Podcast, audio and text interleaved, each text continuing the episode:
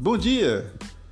Estamos aqui nesta terça-feira, 26 de janeiro de 2021, para mais uma edição do seu programa matinal diário Bom Dia, Otário! Otário que sou eu, que é você, meu caro concidadão.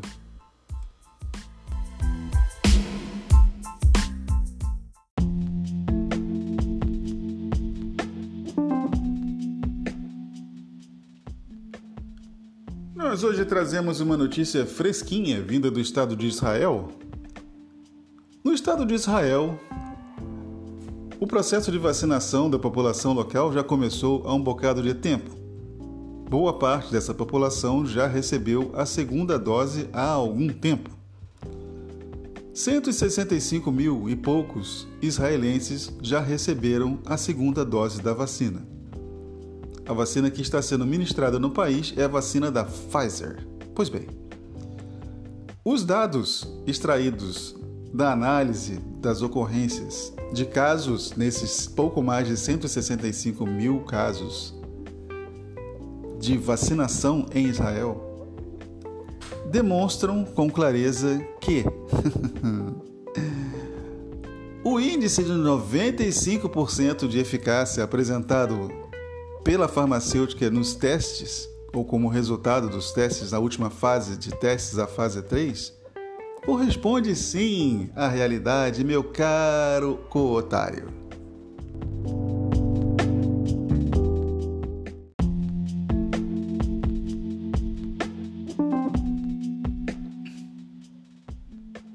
Ora, mas o que isso tem a ver com o Brasil? Afinal de contas, nós não estamos importando essa vacina, não é mesmo? Não estamos importando, apesar de ter sido feita uma oferta em agosto do ano passado, que o Ministério da Saúde simplesmente desprezou, rebarbou, ignorou.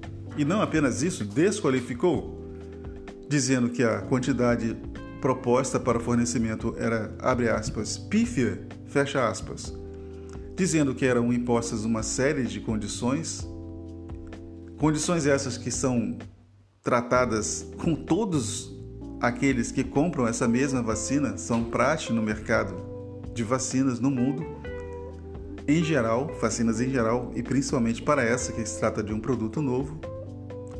O Ministério disse que não queria, que não precisava, que não era interessante, mesmo que com o fornecimento do primeiro lote dessas vacinas proposto pela companhia, 2 milhões de doses teriam chegado ao país em dezembro do ano passado.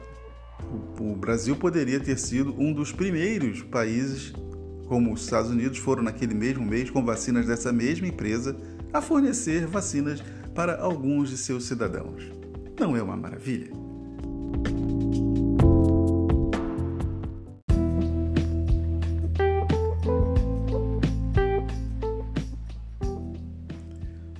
Demonstra que talvez o nosso procurador-geral da República, que normalmente procura tudo e não acha nada, Augusto Aras, tenha tido razão em pedir ao Supremo Tribunal Federal, que foi pedido esse que foi acatado pela ministra Rosa Weber e encaminhado ao ministro Ricardo Lewandowski, que é quem está cuidando de assuntos pertinentes à pandemia no Supremo neste momento, para investigar o ministro Eduardo Desperation Pazuello, titular da pasta da saúde, hoje em dia mais para a pasta da doença, em função da forma inepta, omissa, cruelmente desatenta, ineficiente, torpe com que ele lidou com a questão da pandemia na cidade de Manaus, no estado do Amazonas.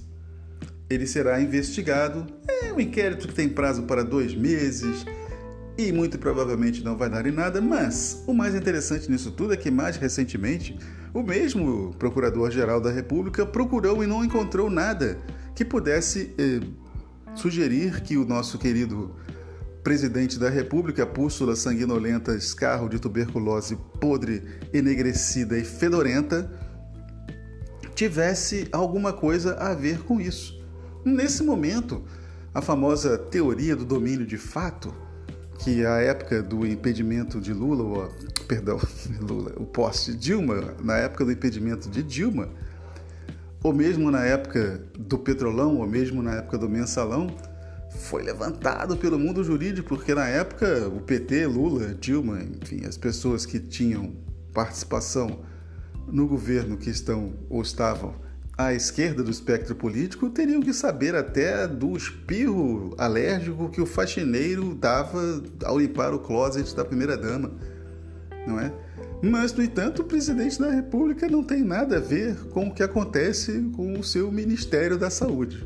Realmente é um prodígio a forma equânime como se distribui a justiça no Brasil.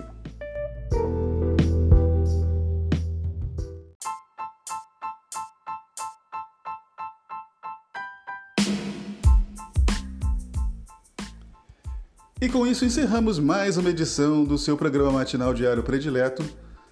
Bom dia, otário. Apresentada por este que vos fala, Mário Leme, gravado diretamente das nababacabescas instalações do Trocando uma Ideia Studios.